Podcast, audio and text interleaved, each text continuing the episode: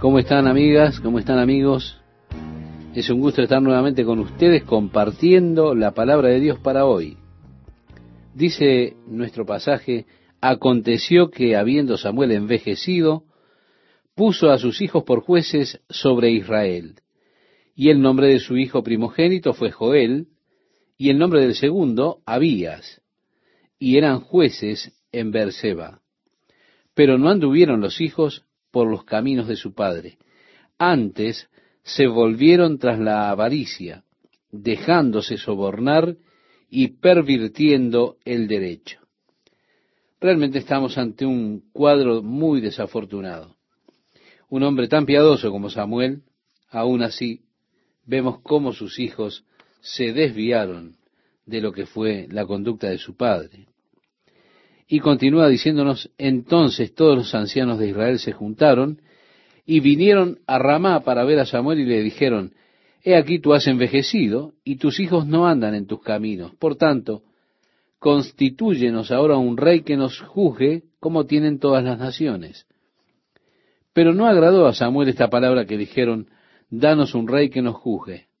Y Samuel oró a Jehová, y dijo Jehová a Samuel, Oye la voz del pueblo en todo lo que te digan, porque no te han desechado a ti, sino a mí me han desechado para que no reine sobre ellos. Una nación que es gobernada por Dios es realmente una teocracia.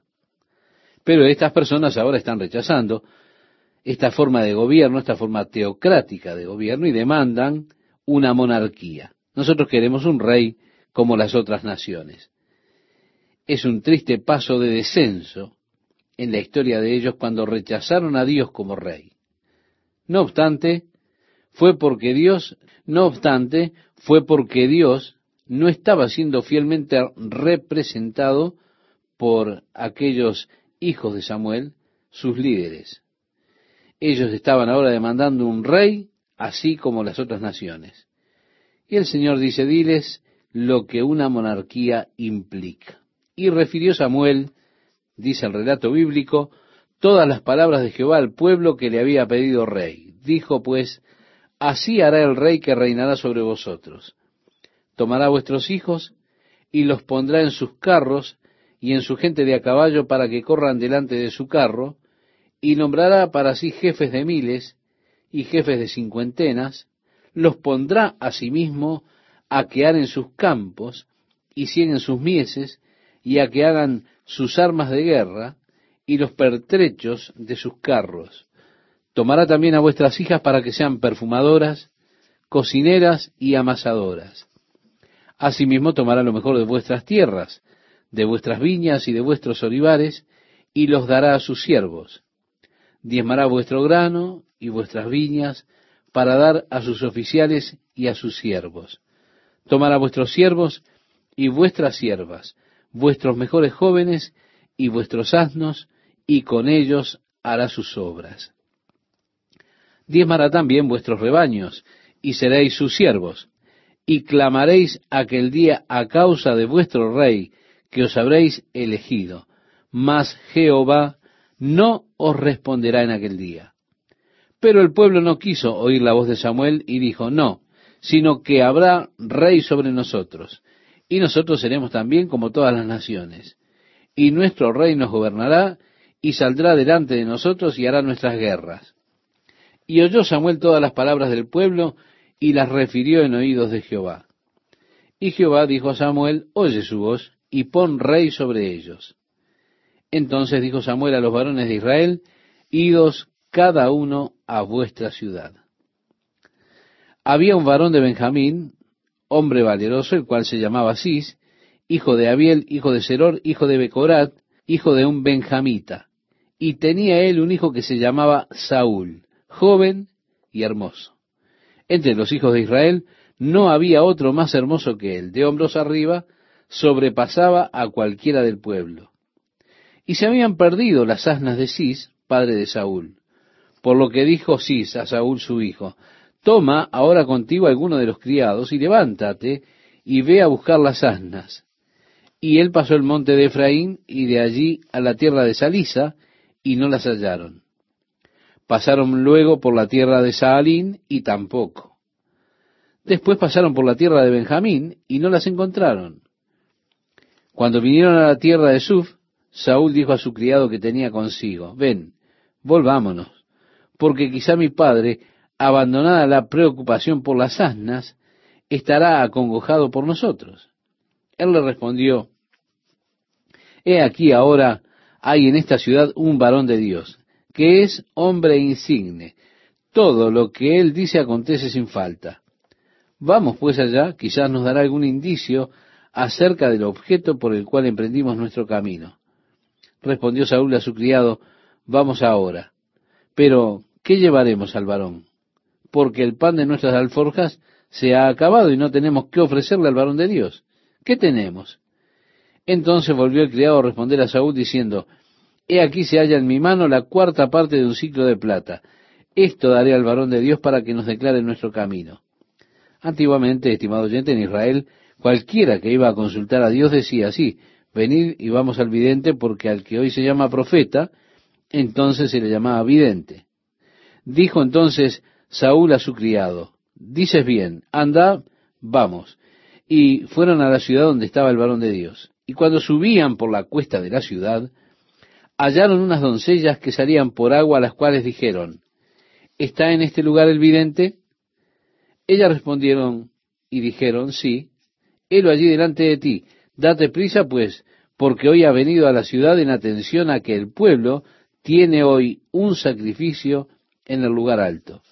Cuando entréis en la ciudad le encontraréis luego, antes que suba al lugar alto a comer, pues el pueblo no comerá hasta que él haya llegado, por cuanto él es el que bendice el sacrificio. Después de esto, comen los convidados.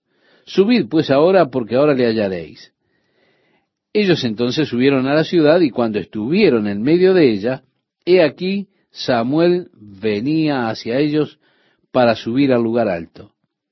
Y un día antes que Saúl viniese, Jehová había revelado al oído de Samuel diciendo, Mañana a esta misma hora yo enviaré a ti un varón de la tierra de Benjamín, al cual ungirás por príncipe sobre mi pueblo Israel, y salvará a mi pueblo de mano de los filisteos, porque yo he mirado a mi pueblo, por cuanto su clamor ha llegado hasta mí. Y luego que Samuel vio a Saúl, Jehová le dijo, He aquí este es el varón del cual te hablé. Este gobernará a mi pueblo. Acercándose, pues, Saúl a Samuel, en medio de la puerta le dijo, te ruego que me enseñes dónde está la casa del vidente.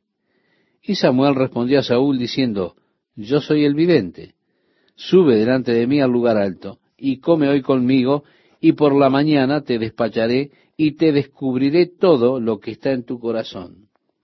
Y de las asnas que se te perdieron hace ya tres días, pierde cuidado de ellas porque se han hallado. Mas, ¿para quién es todo lo que hay de codiciable en Israel sino para ti y para toda la casa de tu padre? Bien, él encuentra al profeta, pero el profeta comienza a decirle algunas cosas que son extrañas. Le dice, no te preocupes por las asnas, ya han sido encontradas. Pero, ¿sobre quién está el deseo de todo Israel? Israel deseaba un rey. ¿Para quién es todo lo que hay de codiciable en Israel sino para ti y para toda la casa de tu padre? Saúl respondió y dijo, ¿no soy yo hijo de Benjamín de la más pequeña de las tribus de Israel? ¿Y mi familia no es la más pequeña de todas las familias de la tribu de Benjamín? ¿Por qué, pues, me has dicho cosa semejante? Entonces Samuel tomó a Saúl y a su criado, los introdujo a la sala y les dio lugar a la cabecera de los convidados, que eran unos treinta hombres. Y dijo Samuel al cocinero, trae acá la porción que te di, la cual te dije que guardases aparte. Entonces alzó el cocinero una espaldilla con lo que estaba sobre ella y la puso delante de Saúl. Y Samuel dijo, He aquí lo que estaba reservado, ponlo delante de ti y come, porque para esta ocasión se te guardó, cuando dije, yo he convidado al pueblo. Y Saúl comió aquel día con Samuel. Y cuando hubieron descendido del lugar alto a la ciudad, él habló con Saúl en el terrado. Al otro día madrugaron, y al despuntar el alba, Samuel llamó a Saúl, que estaba en el terrado, y dijo, levántate para que te despida. Luego se levantó Saúl, y salieron ambos, él y Samuel. Y descendiendo ellos al extremo de la ciudad, dijo Samuel a Saúl, di al criado que se adelante. Y se adelantó el criado. Mas espera tú un poco para que te declare la palabra de Dios. Bien, Samuel ahora está listo para revelarle a Saúl las cosas de Dios. Por eso le dijo al criado que fuera adelante. Di al criado que se adelante.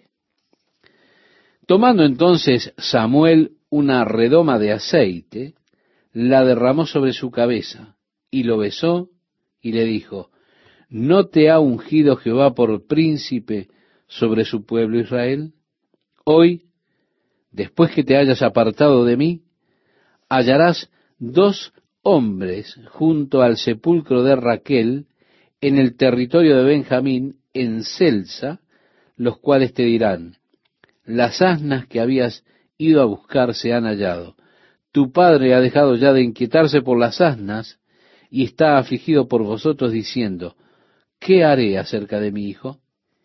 Y luego que de allí sigas más adelante y llegues a la encina de Tabor, te saldrán al encuentro tres hombres que suben a Dios en Betel llevando uno tres cabritos, otro tres tortas de pan y el tercero una vasija de vino, los cuales, luego que te hayan saludado, te darán dos panes, los que tomarás de mano de ellos. Después de esto llegarás al collado de Dios, donde está la guarnición de los filisteos. Y cuando entres allá en la ciudad, encontrarás una compañía de profetas que descienden del lugar alto, y delante de ellos salterio, pandero, flauta y arpa, y ellos profetizando. Entonces el Espíritu de Jehová vendrá sobre ti con poder y profetizarás con ellos, y serás mudado en otro hombre. Y cuando te hayan sucedido estas señales, haz lo que te viniera a la mano, porque Dios está contigo. Luego bajarás delante de mí a Gilgal. Entonces descenderé yo a ti para ofrecer holocaustos y sacrificar ofrendas de paz. Espera siete días hasta que yo venga a ti y te enseñe lo que has de hacer. Aconteció luego que al volver él la espalda para apartarse de Samuel, le mudó Dios su corazón. Y todas estas señales acontecieron en aquel día. Y cuando llegaron allá al collado, he aquí la compañía de los profetas que venía a encontrarse con él.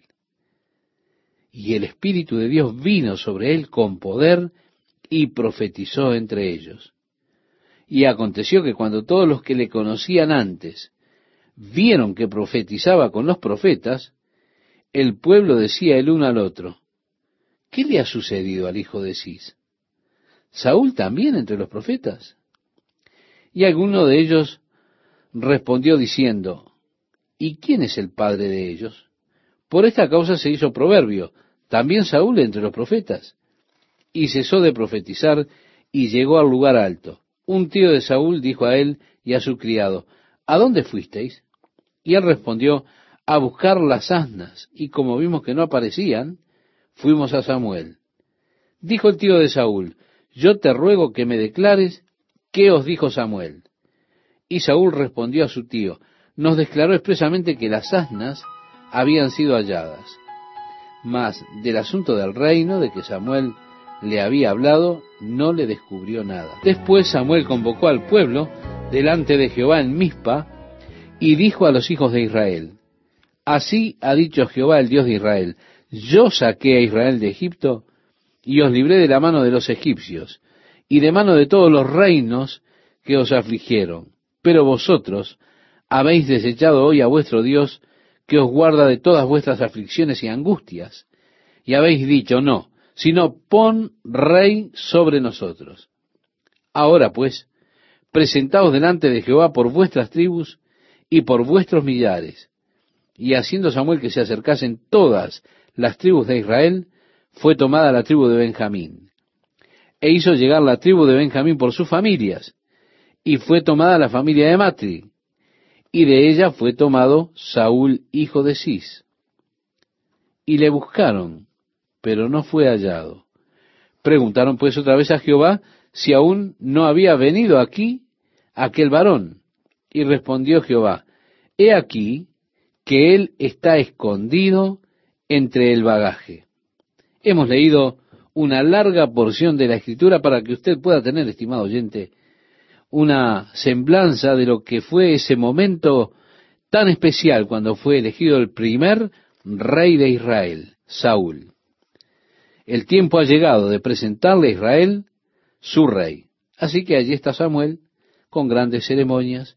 Se han presentado todas las tribus. Él elige la tribu de Benjamín. Luego hizo que pasara a la tribu de Benjamín y allí toma la familia de Matri. Y luego de la familia de Matri él toma a Saúl. Y dijo, muy bien, tú eres el rey. Ahora, ¿dónde está Saúl? Él dijo, Señor, ¿qué está sucediendo aquí? El Señor le dijo, el muchacho se esconde a sí mismo. En el verso 23 dice, entonces corrieron y lo trajeron de allí. Y puesto en medio del pueblo, desde los hombros arriba, era más alto que todo el pueblo. Y Samuel dijo a todo el pueblo, ¿habéis visto al que ha elegido Jehová, que no hay semejante a él en todo el pueblo? Entonces el pueblo clamó con alegría, diciendo, ¡Viva el rey! Samuel recitó luego al pueblo las leyes del reino, y las escribió en un libro, el cual guardó delante de Jehová. Y envió Samuel a todo el pueblo, cada uno a su casa. Saúl también se fue a su casa en Gabaa, y fueron con él los hombres de guerra, cuyos corazones Dios había tocado. Pero algunos perversos dijeron, ¿cómo nos ha de salvar éste? Y le tuvieron en poco, y no le trajeron presente. Mas él disimuló. Bien, hay un par de cosas aquí en esta última porción que me interesan y me fascinan. Primero, es que el ungimiento de Saúl es allí donde el Espíritu de Dios viene sobre él y él se volvió otro hombre. Una experiencia de verdadera conversión, podríamos decir. Un trabajo real de Dios en su vida. Lo segundo que me interesa es que allí fueron con él un grupo de hombres cuyos corazones Dios había tocado. Esta escritura siempre me emociona por el potencial que tiene.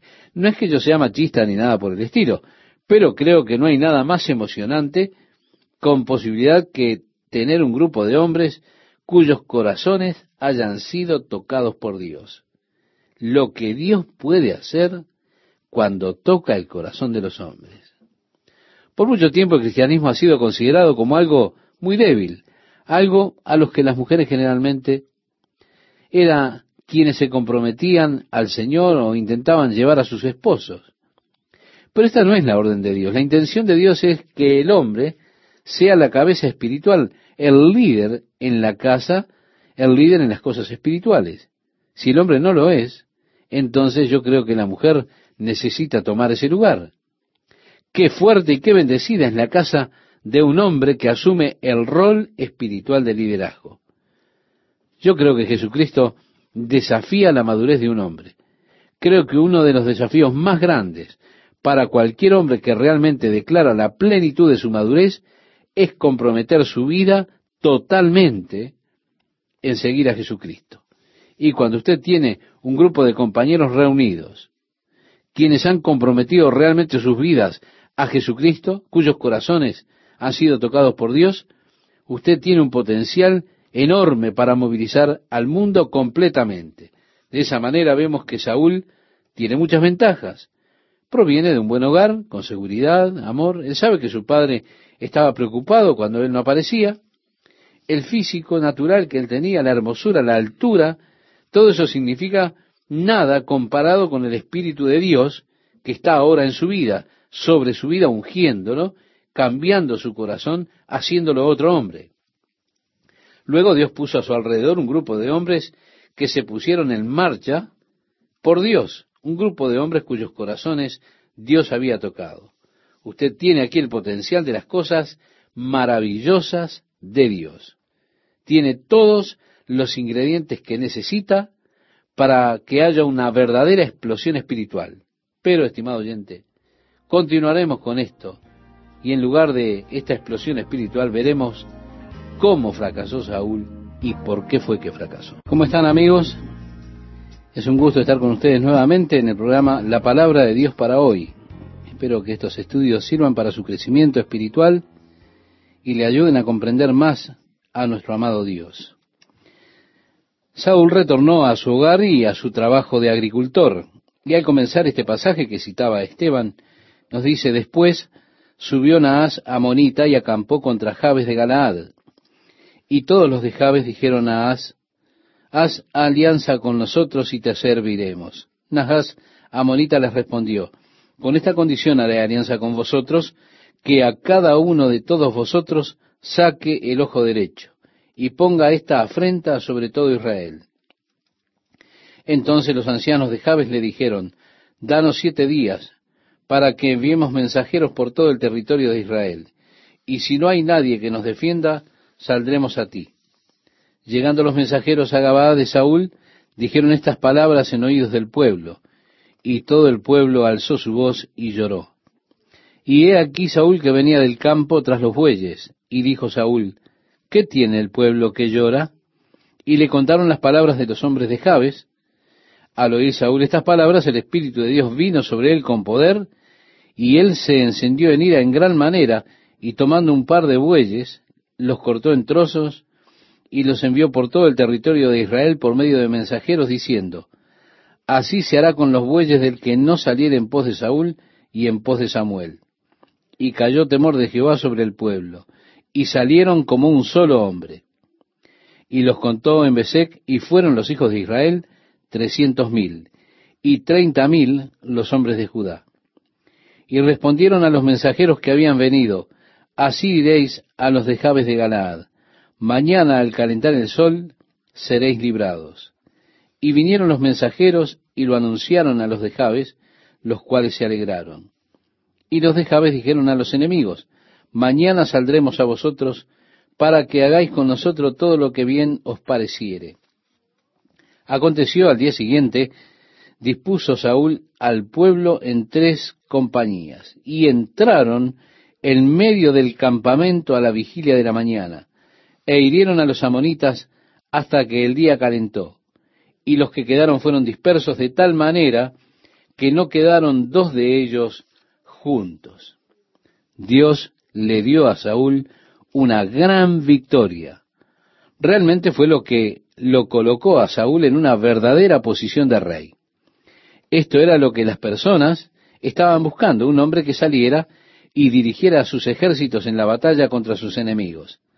Así que cuando le fue dada esta gran victoria a Saúl sobre sus enemigos, leemos en el verso 12, el pueblo entonces dijo a Samuel, ¿quiénes son los que decían, ¿Ha de reinar Saúl sobre nosotros? Dadnos esos hombres y los mataremos.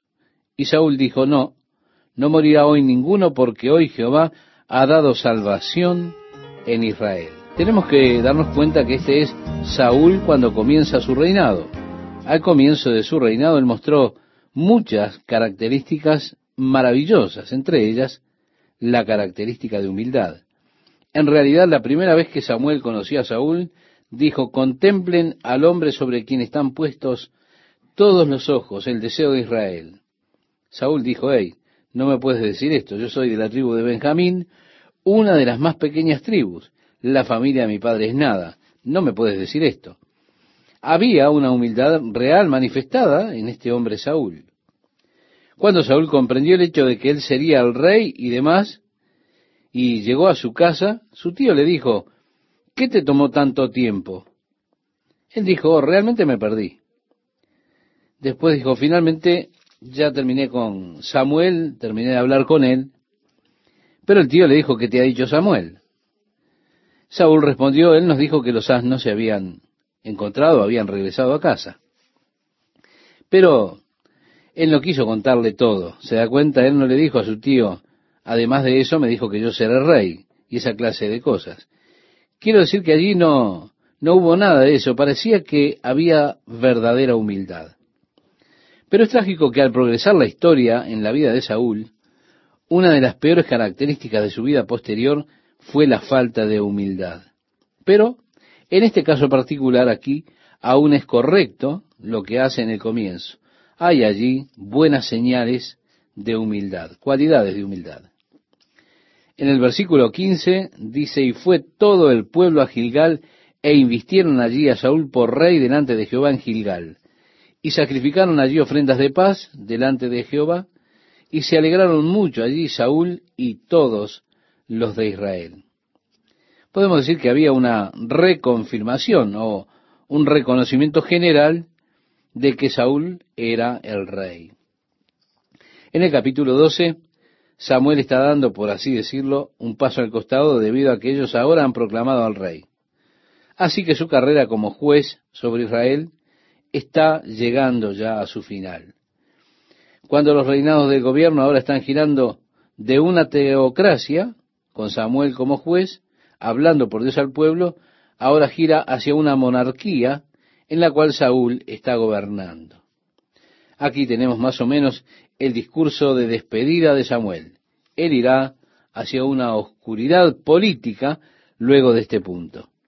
Estará tratando no con las personas, él estará tratando con Saúl y con algunos individuos, pero no más ya como la figura pública que lideraba Israel. Así que podemos decir que este es su discurso final para Israel aquí en el capítulo 12. Dijo Samuel a todo Israel, He aquí yo he oído vuestra voz en todo cuanto me habéis dicho y os he puesto rey. Ahora pues, he aquí vuestro rey va delante de vosotros. Yo soy ya viejo y lleno de canas, pero mis hijos están con vosotros, y yo he andado delante de vosotros desde mi juventud hasta este día. Yo quiero que usted recuerde que él comenzó su carrera siendo muy, pero muy niño. Apenas él fue destetado, él ya era eh, una figura pública, podríamos decir. Él ya estaba allí en el lugar de adoración. Las personas que se reunían para adorar conocieron a este pequeño niño y año tras año, mientras crecía y se desarrollaba, lo veían allí. Ellos reconocían que la mano de Dios estaba sobre ese joven. Naturalmente creció en esa posición de liderazgo como juez de Israel.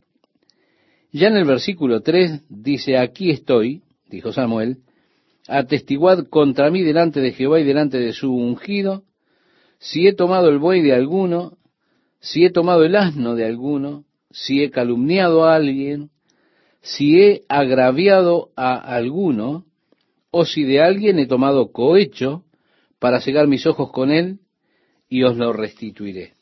En otras palabras, él está declarando allí su inocencia ante todas las personas, diciendo, miren, yo no he tomado nada de ustedes, no he tomado su buey, sus asnos, no acepté sobornos, no los he oprimido. Si alguno siente que lo he hecho, si siente que lo he defraudado, que dé un paso al frente y yo pagaré. Realmente Samuel tuvo una hermosa y notoria carrera como juez de Israel. Era una persona extremadamente destacada. A partir del versículo 4, entonces dijeron, nunca nos has calumniado ni agraviado, ni has tomado algo de mano de ningún hombre. Y él les dijo, Jehová es testigo contra vosotros, y su ungido también es testigo en este día que no habéis hallado cosa alguna en mi mano. Y ellos respondieron, así es. Entonces Samuel dijo al pueblo, Jehová que designó a Moisés y a Aarón, y sacó a vuestros padres de la tierra de Egipto, es testigo.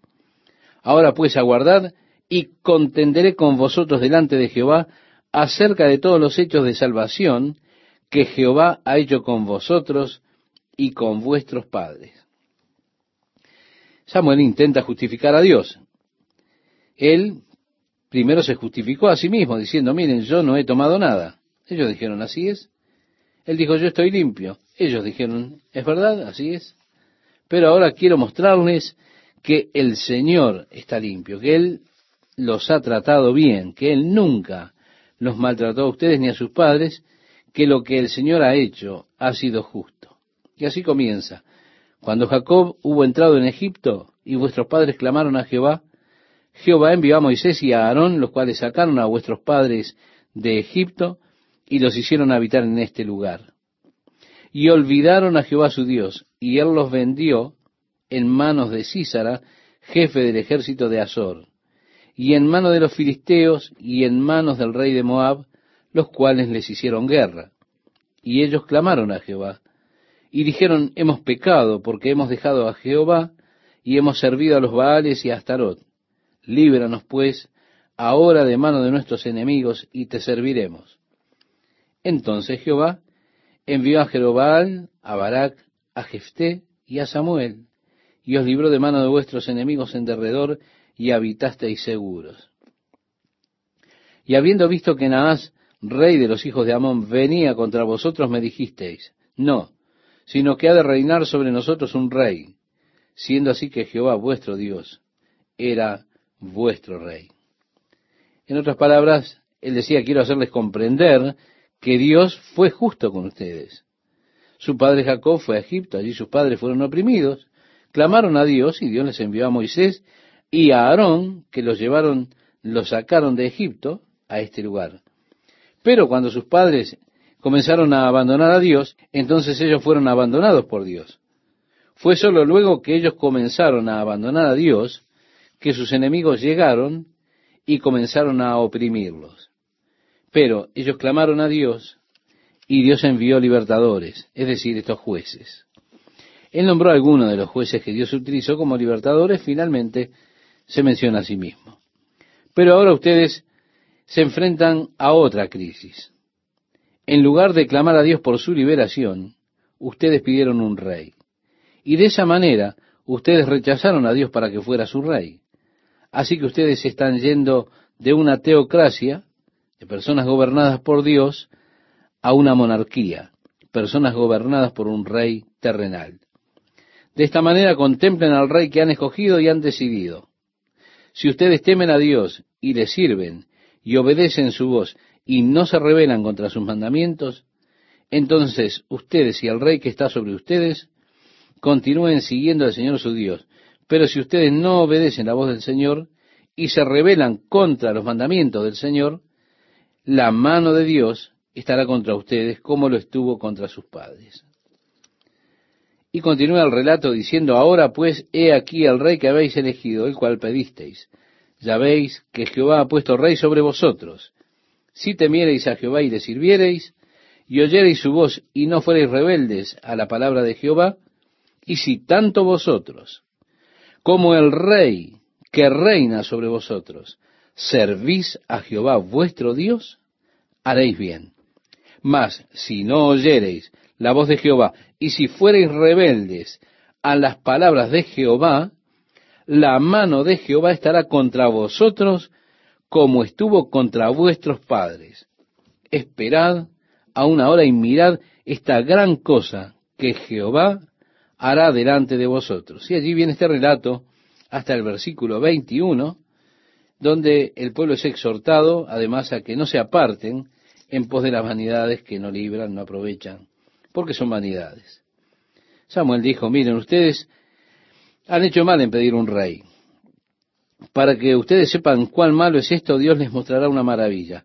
Yo pediré a Dios que envíe truenos y lluvia sobre sus cosechas de trigo. Allí, a la vista del pueblo, Dios envió truenos, envió lluvia.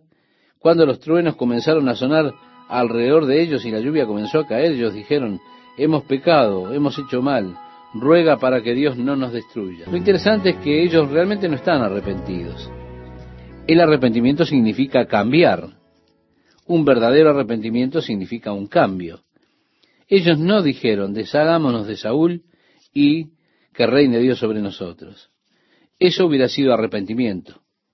Lo suyo es, lo sentimos, pero aún queremos nuestro rey. Hay una diferencia entre la pena que sentimos y el arrepentimiento.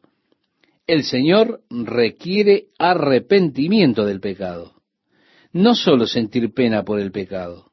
Muchas veces nosotros sentimos pena por las consecuencias de nuestro pecado, pero continuamos pecando.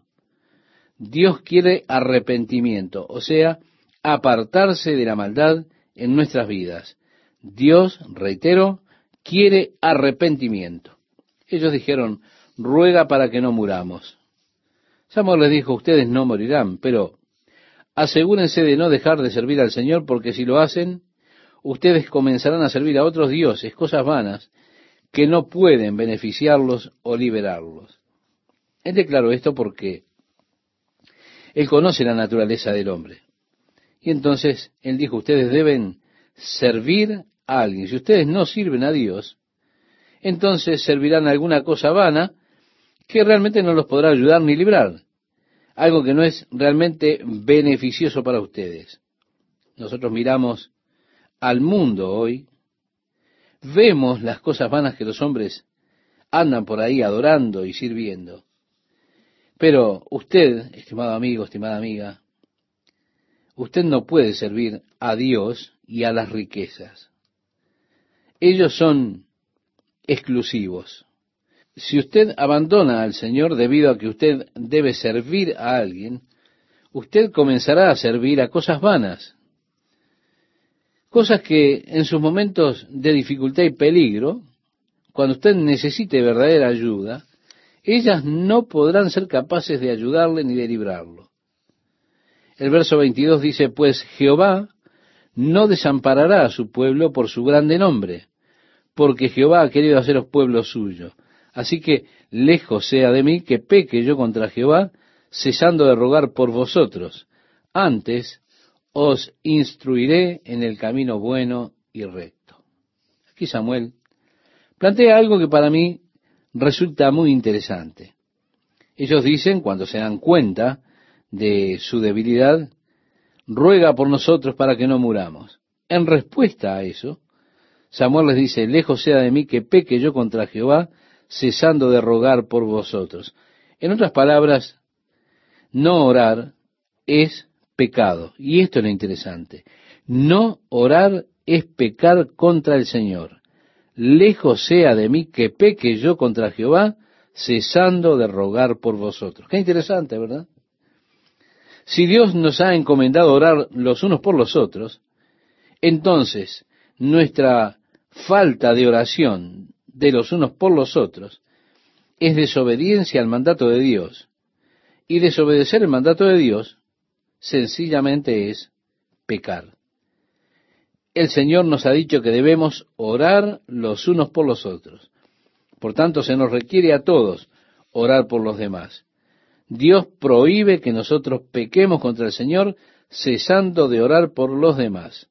El no orar, no invertir tiempo en orar al Señor es de hecho pecar contra el Señor. Y quiero ser reiterativo en esto. Es lo que Dios nos ha encomendado, orar unos por otros. No faltemos en esto, no nos olvidemos, porque eso es desobedecer a Dios, es pecar contra sus mandatos que nos ha dado a nosotros. Y terminamos, estimado oyente, con la lectura de dos versículos. Del capítulo 12, los versículos 24 y 25, con lo cual nos despedimos de esta parte hasta el próximo programa. Solamente temed a Jehová y servidle de verdad con todo vuestro corazón, pues considerad cuán grandes cosas ha hecho por vosotros. Mas si perseverareis en hacer mal, vosotros y vuestro rey pereceréis. ¿Qué tal amigos? ¿Cómo están? Es un gusto estar con ustedes nuevamente. Bien, si ya abrió su Biblia, le invito a que me acompañe en la lectura de este capítulo 13 de Primera de Samuel, donde dice había ya reinado Saúl un año, y cuando hubo reinado dos años sobre Israel, escogió luego a tres mil hombres de Israel, de los cuales estaban con Saúl dos mil en Micmas y en el monte de Betel, y mil estaban con Jonatán en Gabaa de Benjamín, y envió al resto del pueblo cada una a sus tiendas. Y Jonatán atacó a la guarnición de los filisteos que había en el collado, y lo oyeron los filisteos. E hizo Saúl tocar trompeta por todo el país diciendo, Oigan los hebreos. Y todo Israel oyó que se decía, Saúl ha atacado a la guarnición de los filisteos. Y también que Israel se había hecho abominable a los filisteos. Y se juntó el pueblo en pos de Saúl en Gilgal. Así que Jonatán estaba exterminando a los filisteos y Saúl estaba por ahí tocando la trompeta. y tomando la gloria y anunciando que él había atacado con violencia a los filisteos para que los israelitas oyeran que Saúl había atacado a los filisteos con gran masacre, es decir, había hecho una gran masacre. En el verso 5 dice entonces, los filisteos se juntaron para pelear contra Israel, treinta mil carros, en verdad congregaron todo el ejército, seis mil hombres de a caballo, y pueblo numeroso como la arena que está a la orilla del mar, y subieron y acamparon en Micmas, al oriente de Betabén. Cuando los hombres de Israel vieron que estaban en estrecho, porque el pueblo estaba en aprieto, se escondieron en cuevas, en fosos, en peñascos, en rocas y en cisternas, y algunos de los hebreos pasaron el Jordán a la tierra de Gad y de Galaad, pero Saúl permanecía aún en Gilgal, y todo el pueblo iba tras él temblando. Quiero decir que esto fue un momento tremendo y también formidable. Los filisteos que habían venido contra ellos estaban allí. Las personas se escondían. Algunos, de ellos, estaban desertando. Nos dice el relato que cruzaron el Jordán y se fueron para el otro lado, huyeron de, de la tierra prometida. Se fueron a Gad y a Galaad, y los que estaban con Saúl venían tras de él temblando. Y sigue el relato diciéndonos, y él esperó siete días, conforme al plazo que Samuel había dicho. Pero Samuel no venía a Gilgal, y el pueblo se le desertaba, porque Samuel dijo, los encontraré en Gilgal dentro de siete días. Entonces dijo Saúl, traedme holocaustos y ofrendas de paz. Y ofreció el holocausto, y cuando él acababa de ofrecer el holocausto, he aquí Samuel que venía. Y Saúl salió a recibirle para saludarle, entonces Samuel dijo, ¿qué has hecho? Y Saúl respondió, porque vi que el pueblo se me desertaba y que tú no venías dentro del plazo señalado, y que los filisteos estaban reunidos en Micmas, me dije, ahora descenderán los filisteos contra mí a Gilgal, y yo no he implorado el favor de Jehová. Me esforcé, pues, y ofrecí holocausto. Entonces Samuel dijo a Saúl, locamente has hecho no guardaste el mandamiento de Jehová tu Dios que él te había ordenado, pues ahora Jehová hubiera confirmado tu reino sobre Israel para siempre. En otras palabras, si él hubiera hecho lo que correspondía, Dios lo hubiera bendecido. Él hubiera hecho de esto la dinastía de Saúl. Pero Samuel es directo, le pregunta, ¿qué has hecho? oh, me obligué a mí mismo y, empezó a dar toda clase de excusas, usted me entiende, ¿verdad? Samuel le dijo, has obrado neciamente, no has obedecido los mandamientos del Señor. Es que en cualquier momento que uno deliberadamente, voluntariamente, desobedezca los mandamientos de Dios, estará haciendo neciamente. Los caminos de Dios son los mejores, son justos. Presumir que puedo hacer o mejorar los caminos de Dios es una total locura. Si pienso que puedo mejorar mi posición desobedeciendo a Dios, estoy loco. Así que el profeta lo carga sobre él. Has sobrado neciamente en que no has obedecido los mandamientos del Señor, porque el Señor habría establecido tu reino por siempre sobre Israel. Mas ahora tu reino no será duradero. Jehová se ha buscado varón conforme a su corazón, al cual Jehová ha designado para que sea príncipe sobre su pueblo, por cuanto tú no has guardado lo que Jehová te mandó. Tenemos aquí el rechazo de Saúl por parte de Dios como un rey que fuese permanente. Dios está ahora buscando un hombre para que ocupe su lugar. En el verso 15 dice, y levantándose Samuel, subió de Gilgal a Gabaa de Benjamín. Y Saúl contó la gente que se hallaba con él como seiscientos hombres. Ahora, recuerda lo que hemos leído. Allí habían treinta mil carros, seis mil hombres de a caballo y filisteos como las arenas del mar. Saúl tiene seiscientos que no han desertado de él.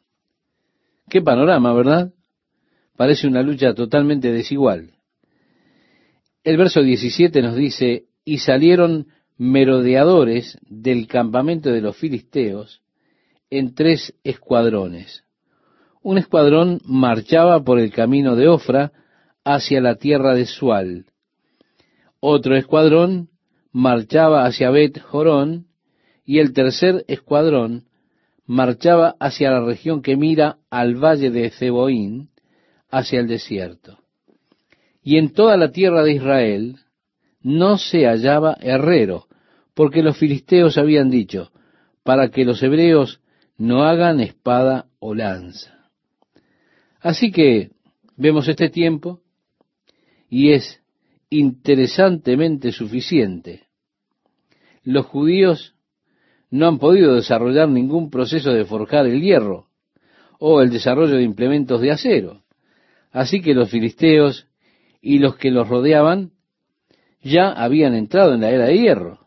De hecho, cuando querían afilar sus picos o asadones o los implementos de granja, aquellos que integraban el pueblo de Israel debían descender a los filisteos para que ellos les afilasen, porque no tenían ningún herrero en Israel en ese tiempo tan particular.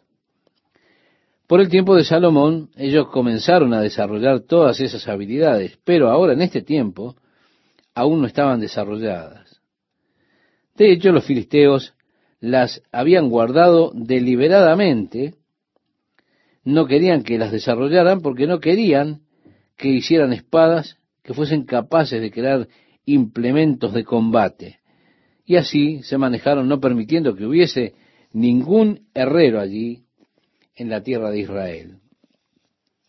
Si usted me acompaña, tiene su Biblia abierta allí, le invito a que juntos sigamos leyendo en el capítulo 13 de Primera de Samuel, el versículo 20 hasta el versículo 22.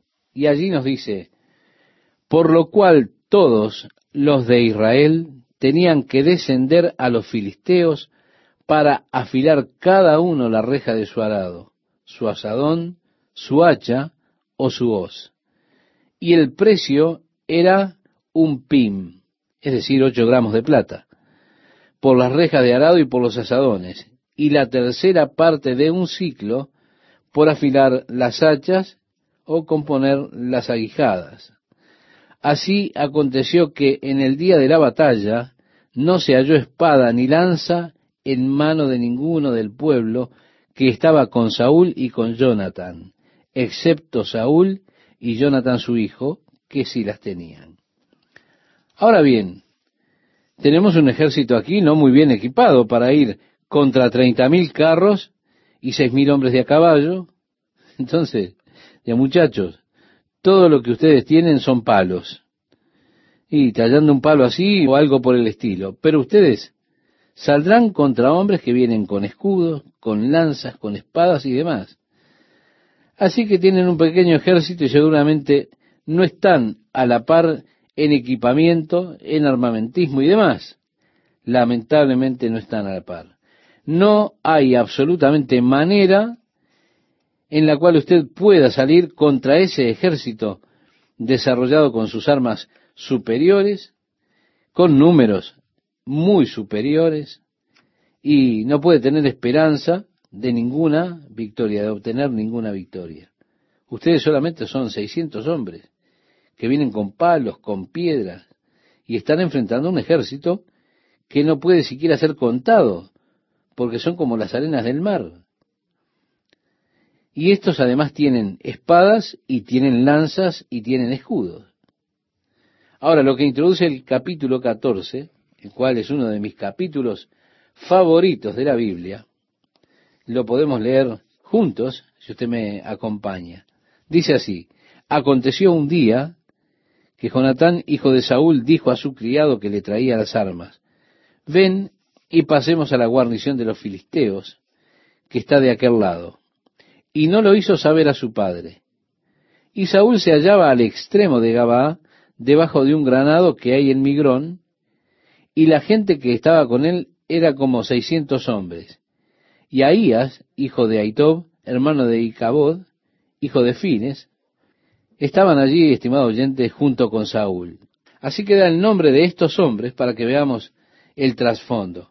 Usted seguramente no los va a recordar de todos modos, pero déjeme contarle la historia.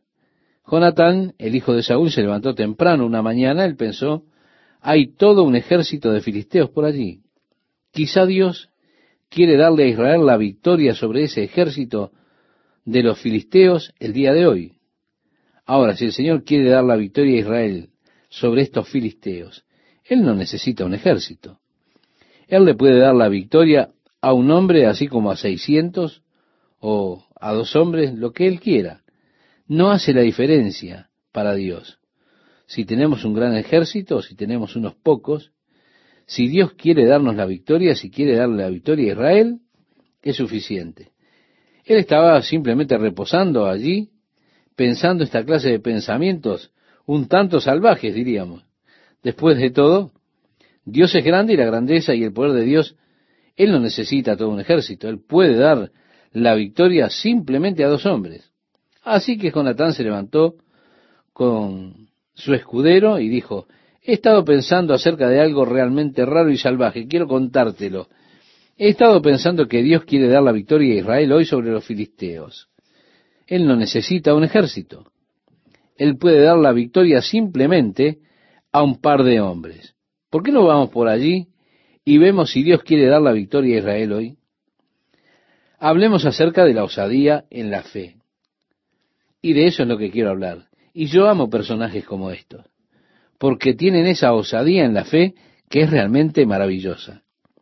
Así que él y el escudero se vistieron tranquilamente, se deslizaron hacia el campo de los filisteos mientras estaban todos durmiendo. Jonatán en el camino hacia los filisteos dijo, ahora queremos asegurarnos que Dios está en esta cosa. Así que cuando lleguemos cerca de la guarnición de los filisteos, cuando los centuriones nos divisen, si ellos dicen, oigan, compañeros, vengan, les mostraremos una cosa o dos, entonces sabremos que Dios quiere dar la victoria a Israel e iremos sobre ellos. Pero si ellos dicen, esperen amigos, iremos y les mostraremos una o dos cosas, entonces sabremos que Dios no quiere dar la victoria a Israel y saldremos de aquí tan rápido como podamos. Así que al acercarse a la guarnición de los filisteos, los centuriones divisaron estos dos hombres venir y dijeron, vienen esos tontos venir aquí al campamento. ¡Hey! Ustedes vengan aquí, les mostraremos una o dos cosas. Jonatán dijo, todo bien, hombre, vamos. Comenzaron trepando con sus manos y pies, realmente corriendo a toda prisa esa montaña para entrar al campo de los filisteos. Hombre, saltaron justo en medio de la guarnición. Jonatán comenzó a golpear a estos sujetos y su escudero iba rápido. Cerca de medio acre de tierra terminaron con veinte filisteos y el resto de los hombres comenzaron a levantarse y estaban todos desconcertados. Ellos comenzaron a moverse, comenzaron a correr y a huir, y sobre el otro lado del valle estaba el viejo Saúl finalmente, y se despierta. Se frotó sus ojos y miró por allí, vio a los filisteos corriendo, vio la batalla desarrollarse, él vio dos hombres en el medio simplemente acabando con ellos. Él dijo, a ver, venga, vamos a contar rápido, ¿quién falta? Contaron y dijeron, es Jonatán y su escudero. Saúl a esta altura hace una declaración que es realmente tonta. Saúl dijo, que sea maldito el hombre que coma cualquier cosa hoy antes que Saúl haya vengado a todos sus enemigos. Ahora el hombre que fue tan humilde al comenzar, está empezando a manifestar orgullo real. Saúl de todos sus enemigos. Dios maldiga a cualquier hombre que coma algo hoy antes de que Saúl haya vengado a sus enemigos. Es una maldición, es un voto realmente tontos. Así que los hombres con Saúl comenzaron a perseguir a los filisteos. Todo el día los filisteos estaban desarreglados, por supuesto no estaban preparados y estaban en retirada. Mientras subían por los bosques, allí había un panal que estaba goteando miel a la tierra, y Jonatán corriendo tomó su lanza y puso fin al hambre que tenía. Comenzó a comer la miel y revivió, fue refrescado. De hecho, él había estado cansado de cazar filisteos todo el día, estaba físicamente exhausto, Y la miel es una fuente rápida de energía. Él con eso se refrescó, recobró fuerzas y siguió persiguiendo a los filisteos. Y Dios le dio una gran victoria a Israel ese día sobre los filisteos. Pero me gusta la filosofía de Jonatán. Me gusta el atrevimiento, la osadía de fe. ¿Quién sabe lo que Dios quiere hacer hoy? Si Dios quiere hacer algo, Él no necesita un ejército completo. Él puede hacerlo con uno solo. Lo puede hacer así como con mil.